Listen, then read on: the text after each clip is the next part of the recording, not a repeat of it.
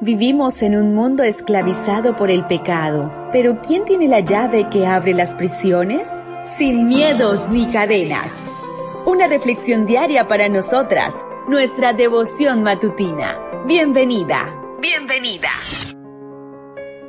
Es una gran bendición saber que ha llegado el día sábado, ese día en el cual descansamos de nuestras actividades cotidianas y dedicamos más tiempo a nuestra comunión con nuestro Señor Jesús.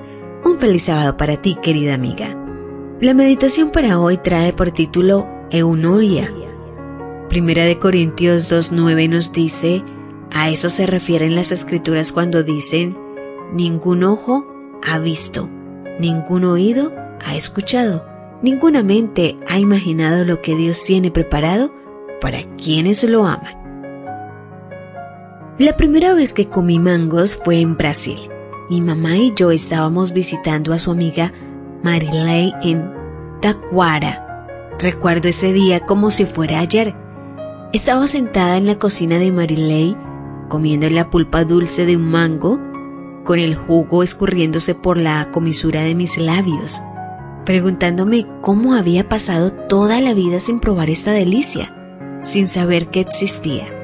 Al regresar a Argentina e intentar describir el sabor y la textura del mango, les dije a mis amigas que si un durazno y un anana se casaran, sus hijitos serían mangos. Muchas veces hacemos esto. Usamos el lenguaje y los conceptos que conocemos para intentar describir realidades nuevas.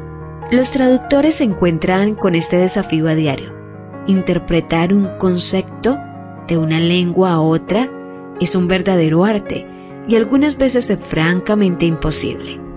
A una palabra que no se puede traducir se la denomina eunonia, en griego, pensamiento bello. Uno de mis ejemplos preferidos es Mamila Pinatapei.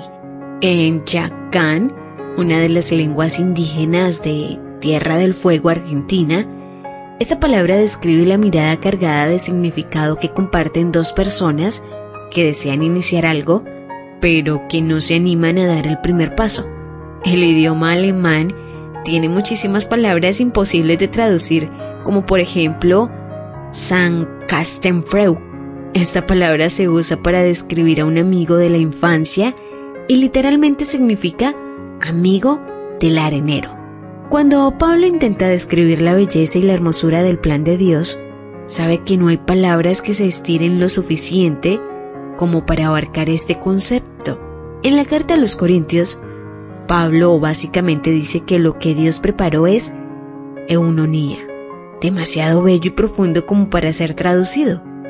Sin embargo, el apóstol agrega que hemos recibido el Espíritu de Dios para revelarnos los más profundos secretos.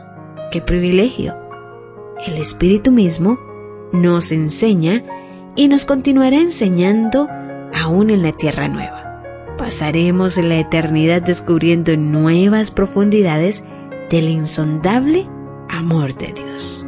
Que hoy podamos decir en oración, Señor, mi imaginación no puede abarcar tu belleza, ni mi mente comprender lo que tú has planeado para los que te aman.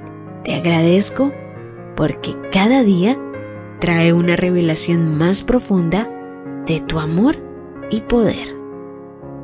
Devoción matutina para damas, sin miedos ni cadenas. Una presentación de Canaan Seven Day Adventist Church and DR Ministries. Hasta la próxima.